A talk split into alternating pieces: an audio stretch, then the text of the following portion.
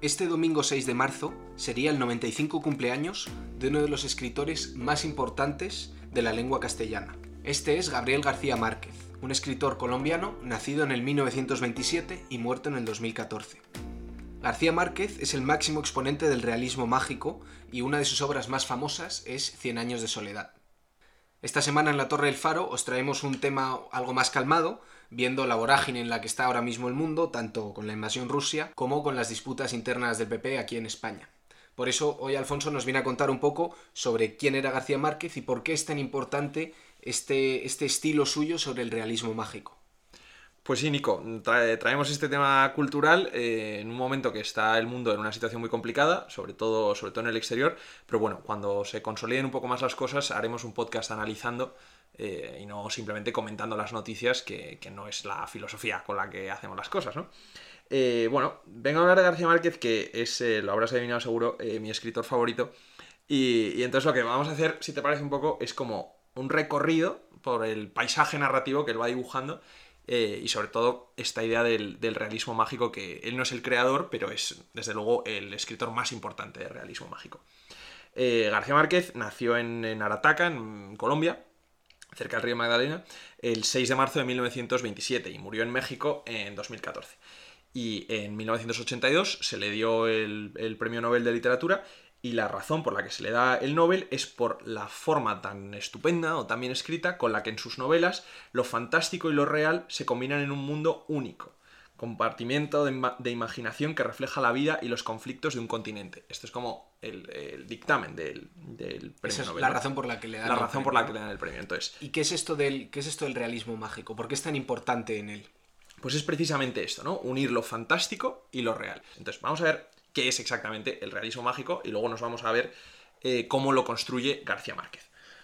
El realismo mágico es no solo la, combinación de lo fantástico y lo real, de elementos que podrían ser, como por una parte, como de novela de fantasía, eh, se presentan de una forma que está tan ligada con lo cotidiano que casi no se distingue que estás hablando de magia o que estás hablando de cosas maravillosas, porque todo pasa como si fueran cosas totalmente naturales. Esto tiene eh, precedentes y como ya he dicho, García Márquez no es el que lo inventa.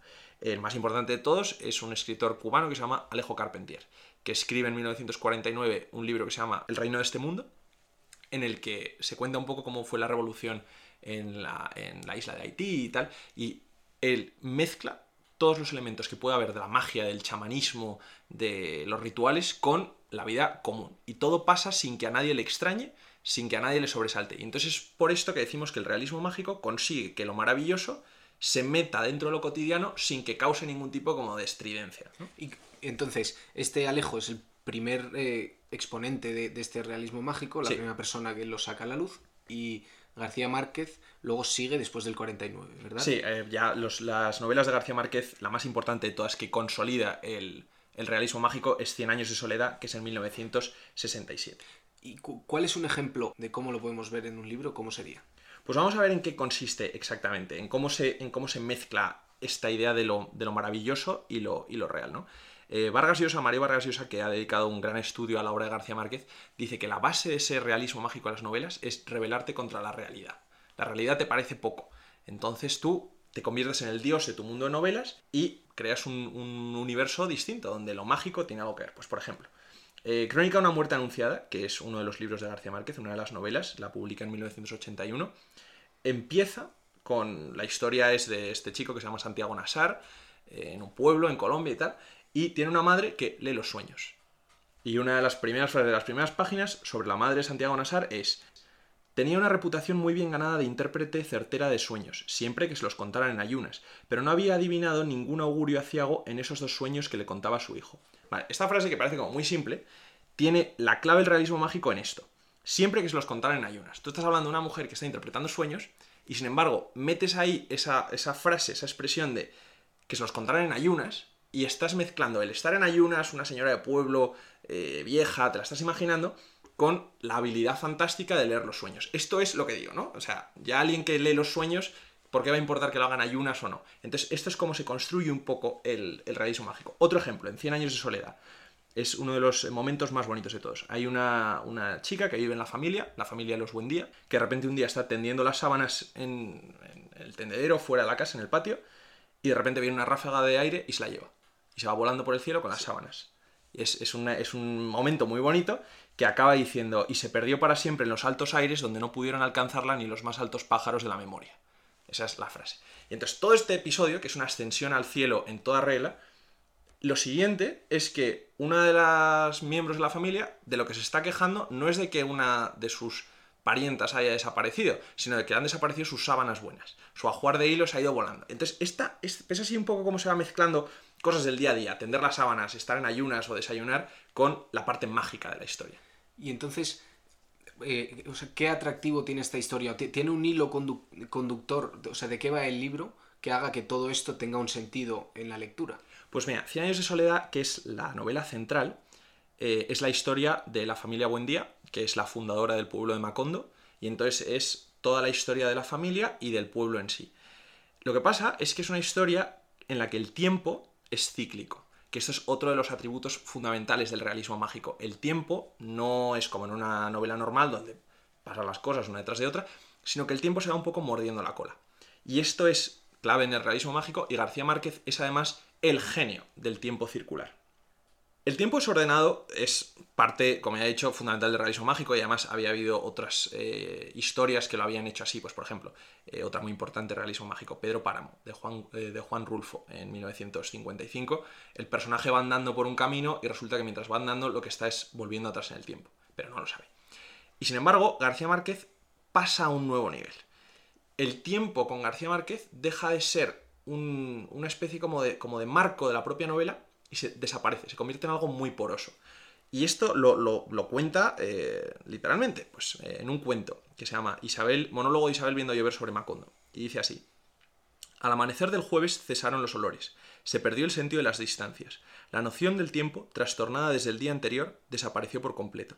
Entonces no hubo jueves. Lo que debía de serlo fue una cosa física y gelatinosa que podría haberse apartado con las manos para asomarse al viernes. ¿Ves? Esta fusión mágica de un tiempo que de repente es algo viscoso, algo que, puedes tocar. No es, no, es, como una concepción abstracta que va llevando a los personajes, sino que se convierte en algo totalmente nuevo. Esto es también parte del, del realismo mágico. Y entonces, una cosa que a mí me cuesta ver aquí es cómo sin tiempo puedes dar sentido a un relato. ¿Cómo puede pasar? Porque entiendo que no puede pasar una cosa detrás de otra. Entonces, ¿cómo puedes contar una historia en la novela que, que sea que se pueda seguir? Pues eso es donde está el genio García Márquez. La idea es que tú no lo sigas. La idea es que el propio tiempo circular te esté llevando haciendo, haciendo eses de alguna forma. ¿no? Entonces, ¿cómo se hace esto en una forma eh, estilística o una forma técnica? Pues, por ejemplo, creando frases donde tú explicas que conviven varios tiempos a la vez. Por ejemplo, Cien años de soledad. Empieza describiendo un poco eh, cómo es el pueblo, eh, cómo se ha ido fundando el pueblo a las orillas de un río, el pueblo de Macondo y dice así. Macondo era entonces una aldea de 20 casas de barro y carafaña construidas a la orilla de un río de aguas diáfanas, que se precipitaban por un lecho de piedras pulidas, blancas y enormes como huevos prehistóricos. El mundo era tan reciente que muchas cosas carecían de nombre, y para mencionarlas había que señalarlas con el dedo. ¿Ves? Aquí estamos, un mundo, que acaba de surgir. El mundo era tan reciente. Y sin embargo, ya le está adelantando a ese mundo una historia preconcebida, porque dice huevos prehistóricos. ¿Una historia de qué? Si, el mundo reciente que acaba de aparecer, ¿por qué va a haber una prehistoria en ese mundo? Entonces, es un poco como hace la metáfora de que el símil de que, los de que las piedras en el río, en ese mundo nuevo donde se va a fundar el pueblo, son como huevos prehistóricos. Está como, como si alguien hubiera clasificado eso como una prehistoria, pero en un mundo que no existe. Es un poco lío, pero así es como, se hace que convivan eh, dos tiempos distintos. Y luego la otra eh, cosa fundamental es el salto temporal del presente al futuro al pasado. Que esto es una cosa que García Márquez hereda de, o se inspira en el, en el, escritor norteamericano William Faulkner, que escribía también los relatos como desordenados, primero un momento, luego otro. Y entonces, pues por ejemplo, la primera frase de Cien años de soledad es, eh, muchos años después, el coronel Aureliano Buendía, frente al pelotón de fusilamiento, recordaría el día que su padre le llevó a conocer el hielo. Pues tú ya, la primera frase que lees del libro, te está poniendo en un momento el futuro que es cuando lo van a fusilar y sin embargo te está volviendo al momento que su padre le llevó a conocer el hielo. Entonces conviven dos tiempos. En Crónica una muerte anunciada lo mismo, el primer, la primera frase, el día que lo iban a matar. Te está saltando al futuro para que, para que tú ya te estés poniendo en un futuro al que vas a ir llegando, pero haciendo un camino circular. Y todas las novelas de García Márquez, salvo una, que es la excepción, el amor en los tiempos del cólera, ahora la cuento, eh, funcionan con este juego de tiempo, donde todo va dando vueltas y donde nada va en sentido estricto circular. ¿Y todo esto lo vas pensando a medida que lees o se lee de manera fácil y fluida? Se lee de manera fácil y fluida y es una, además tiene un estilo muy fácil y muy bonito de, y muy bonito de seguir. Pero cuando te paras a pensar un poco cómo está construida la novela, ves que hay un montón de motivos que lo que están es haciendo mm, referencia al tiempo que, al tiempo que sigue, al tiempo que se construye y se destruye a la vez. Otro ejemplo en, en Cien años de soledad, por ejemplo, el, el coronel Alborillano Buendía, que es el protagonista, eh, tiene una afición, que es que él tiene un laboratorio de alquimia donde hace pescaditos de oro, mm, eh, figuritas. Y lo, que, y lo que hace con su vida es forjar los pescaditos, luego los funde, funde el oro para volverlos a poder hacer. Pues eso es una metáfora de ese tiempo que se va, porque es un eterno retorno. Vas a fundir el oro para hacer una figura que luego vas a volver a fundir para volver a hacer la figura. Pues es ese tiempo que se va devorando uno detrás de otro. Otra de las cosas que hace García Márquez para que te dé esta sensación de un tiempo cíclico, eh, los paralelismos, la repetición, las repeticiones en distintos momentos de la novela. Por ejemplo, en Cien años de soledad, que como digo es la central de este realismo mágico, los nombres de los personajes se repiten muchísimo. Los aurelianos, los arcadios, eh, eh, cogen personas distintas en personas distintas. Supongo que si es una historia de un pueblo, son varias generaciones. Es varias generaciones de la familia. que son la misma. Claro, entonces tú empiezas, Claro, porque se van repitiendo además los patrones de personalidad, los patrones eh, de carácter. Entonces tú empiezas con la, pareja progenitora, ¿no? Y acabas con los bisnietos. Ese es, el recorrido de la novela. Mm. Y, al, y lo que te pasa es que los personajes se parecen tanto unos a otros porque no dejan de ser una familia, pero también se están repitiendo sus propios destinos. Sí. Entonces, esto es lo que crea la sensación de que todo es un mismo tiempo pasando a la vez. Por ejemplo, hay un personaje que se llama Rebeca, que llega un día a la casa, no se sabe de dónde viene, dice que es una pariente, una pariente muy lejana y tal. Y llega con una maleta con 12 años. Y en esa maleta dice que están los huesos de sus padres. Más adelante en la novela, una historia totalmente distinta, han cambiado las generaciones, tal.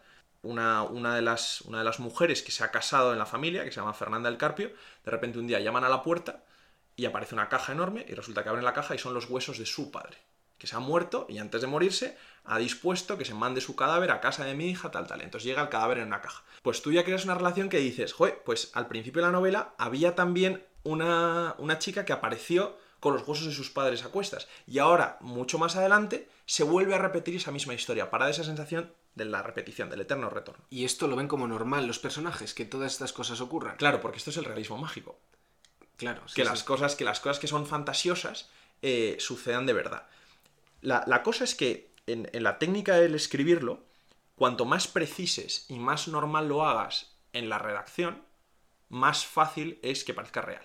Y esto con los ejemplos de antes, la manera que me ha parecido que lo hacía es metiendo detalles a historias que son eh, eh, mágicas. Le metes detalles cotidianos y entonces ya lo haces parecer normal. Claro, por ejemplo, eh, Macondo, el pueblo, en Cien años de soledad, lo asolan muchas pestes. Primero la peste del insomnio, luego la peste del banano, la peste del agua y tal. Cuando llega la peste del agua, que es que no deja de llover, en vez de decir, llovió durante muchísimo tiempo y no paraba, que es como, pues como te ocurriría decirlo cuando vas a describir un diluvio, pues la precisión de lo cotidiano. Llovió cuatro años, once meses y dos días.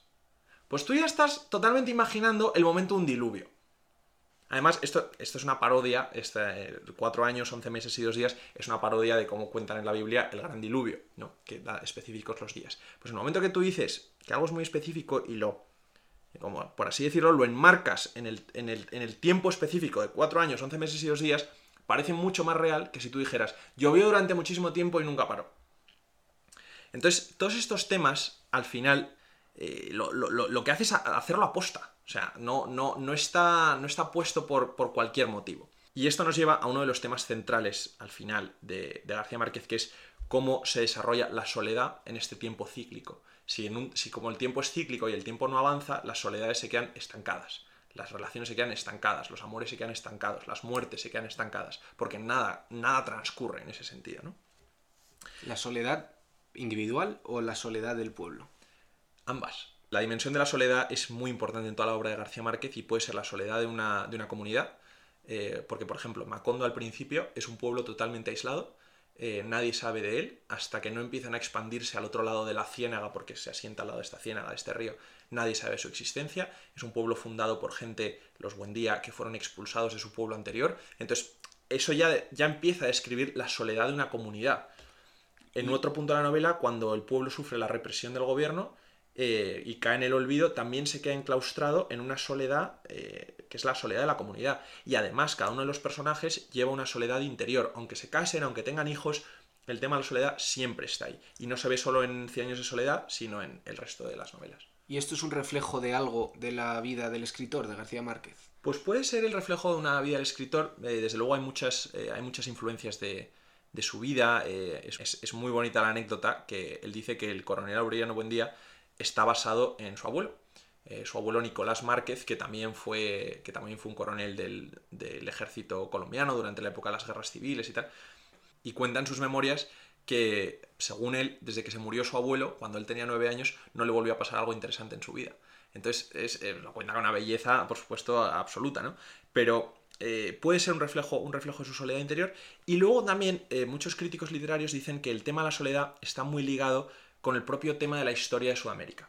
Eh, sobre todo Sudamérica en el siglo XX, que fue un continente que eh, bueno, hubo muchísimo cambio político porque irrumpieron nuevas ideologías, hubo luego los gobiernos autoritarios, el, colonialismo informal de Estados Unidos, de compañías, eh, compañías grandes, multinacionales americanas, que se ve también reflejado, y eso también como, como esa soledad a la que el, intervencionismo extranjero o, el desnortamiento de los pueblos eh, aboca a los, a los pueblos de, Sudamérica.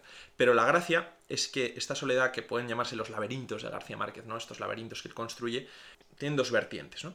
Está la soledad bien llevada y la soledad mal llevada. una de las frases más famosas de Cien años de soledad es descubrió que no había eh, mayor secreto para una vejez tranquila que un pacto honrado con la soledad. Ese es como el tipo de soledad buena, por así decirlo, la soledad aceptada, la soledad que la soledad que, que no tratas de huirla y por eso te puedes te puedes hacer con ella, ¿no? Que esto claramente es un mensaje que nos podemos aplicar hoy en día. es un mensaje que nos podemos aplicar estar solos y en cierto modo saber estar en silencio. Totalmente. Eso, por ejemplo, se ve muy bien este tema de la soledad bien llevada en otra de las grandes novelas de García Márquez, que es El amor en los tiempos del cólera. El amor en los tiempos del cólera, no voy a hacer ningún spoiler, pero voy a, voy, por si alguien la lee, que os recomiendo que la leáis. Pero al final, el tiempo queda detenido en un momento en el que están dos personajes solos y como que se justo antes de morir y como que se congela el tiempo de la muerte porque ellos han sabido llegar bien con esa soledad. Y esa soledad de ellos dos no les, no les asusta, no les, no les amedrenta. Y es tan poderosa esa soledad, ese amor que comparten, que es capaz de detener el tiempo de la muerte. ¿Cómo detienen el tiempo de la muerte? Bueno, están en un barco y suben y bajan un río sin nunca llegar al mar, que es la muerte. un poco spoiler sí que sí. No, no es un poco spoiler. O sea, leed eh, El amor en los tiempos del cólera porque es muy bueno. No, no digo ningún spoiler más. El cambio, Soledad mal llevada. El general en su laberinto es una novela de García Márquez de 1989, que es una novela histórica en la que se pone en la piel de Simón Bolívar. Los últimos días de Simón Bolívar, eh, subiendo y bajando el río Magdalena. Que Simón Bolívar era. Eh, Simón Bolívar, el, gran libertador americano de las revoluciones, eh, de las revoluciones de Sudamérica, el padre de Colombia, pues siempre había sido como esta imagen de, de héroe, de hombre fuerte, del creador de la patria, y García Márquez lo que lo que hace es destruir esta imagen en su novela y te presenta a un general vencido, eh, repudiado por, su propio, por sus propios correligionarios, solo, que se está acercando a la muerte él solo. En una muerte en la que va recordando uno a uno los recuerdos de su vida, pues la novela está centrada como en sus últimos días, pero como va recordando el pasado, ¿no? Otra vez este tiempo, hmm. este tiempo cíclico. Y la gracia es que, ya esto es lo último que digo García Márquez, esta soledad contrasta mucho con la mostrada en El amor en los tiempos del cólera, la novela anterior, que era del 1985, porque, sin volver al spoiler, te digo, El amor en los tiempos del cólera acaba en un río, ¿no? Subiendo y bajando un río, nunca llegando al mar. El general y su laberinto, que es la siguiente novela, es Bolívar haciendo el mismo viaje por el mismo río y en cambio él sí que se va acercando al mar porque sí va a llegar a la muerte en soledad. Esto es otra cosa, un tema muy típico de las novelas de García Márquez, que es que los personajes y los temas saltan de una novela a otra para que tú siempre veas que estás como en el, en el, mismo mundo de, García Márquez. El mundo de Cien años de soledad tiene repercusiones en el mundo del amor en los tiempos del cólera, de Crónica de una muerte anunciada. De repente ves pistas de distintos personajes que se repiten, nombres que suenan, motivos como este, el del río que sube, que baja. que, te hacen ver que estás, que estás metido en ese, en ese mismo mundo, ¿no? Eh, y para acabar con lo de la soledad, este dictador caído, el destruido por una vida sin amor, que lentamente se va acercando al mar de su muerte. Es, un pasaje muy bonito eh, el, final de, el final de Bolívar. Esto sí que no hago spoiler porque todo el mundo sabe que Bolívar muere al final del General y su laberinto. Pero es, es, bonito de, leer. Y entonces, por, por, englobar un poco todo esto que nos has comentado, si queremos adentrarnos en el mundo de este escritor, de García Márquez, ¿cuál es el libro que nos recomendarías para empezar? Desde luego, eh, Cien años de soledad, el, primero a leer. Y después yo los, iba leyendo en orden. Cien años de soledad... Eh, hay unos anteriores a Cien años de soledad que se hicieron famosos a raíz de que Cien años de soledad fuera el bombazo, que son, por ejemplo, La hojarasca, El coronel no tiene quien la escriba, y eso sí se nota que son un poco más como de su carrera al principio, ¿no? Pero, pero son, todos unos, son todos unos muy buenos libros, muy bonitos de leer. Eh, diría que el más complicado de todos es o El otoño el patriarca, que se lo escribió en 1975, ese es un tiempo muy complicado, o El general en su laberinto también es un, también es un libro complicado, pero es de mis favoritos, yo diría. El final del General de su laberinto es, sobrecogedor, como describe la muerte de Bolívar. Pues nada, Alfonso, pues cuéntanos un poco cómo es este pasaje final del General de su laberinto y con eso eh, lo cerramos. Pues mira, esto es la muerte de Bolívar, es la última página del General de su laberinto. Carajos, suspiró. ¿Cómo voy a salir de este laberinto? Examinó el aposento con la clarividencia de sus vísperas y por primera vez vio la verdad, la última cama prestada, el tocador de lástima, cuyo turbio espejo de paciencia no lo volvería a repetir, el aguamanil de porcelana descarchada, con el agua y la toalla y el jabón para otras manos, la prisa sin corazón del reloj octagonal desbocada hacia la cita ineludible del 17 de diciembre a la una y siete minutos de su tarde final. Entonces cruzó los brazos contra el pecho y empezó a oír las voces radiantes de los esclavos cantando la salve de las seis en los trapiches, y vio por la ventana el diamante de Venus en el cielo, que se iba para siempre, las nieves eternas, la enredadera cuyas cámpulas amarillas no vería florecer el sábado siguiente, en la casa cerrada por el duelo, los últimos fulgores de la vida que nunca más, por los siglos de los siglos, volvería a repetirse. Pues nos vemos la semana que viene. Hasta la semana que viene.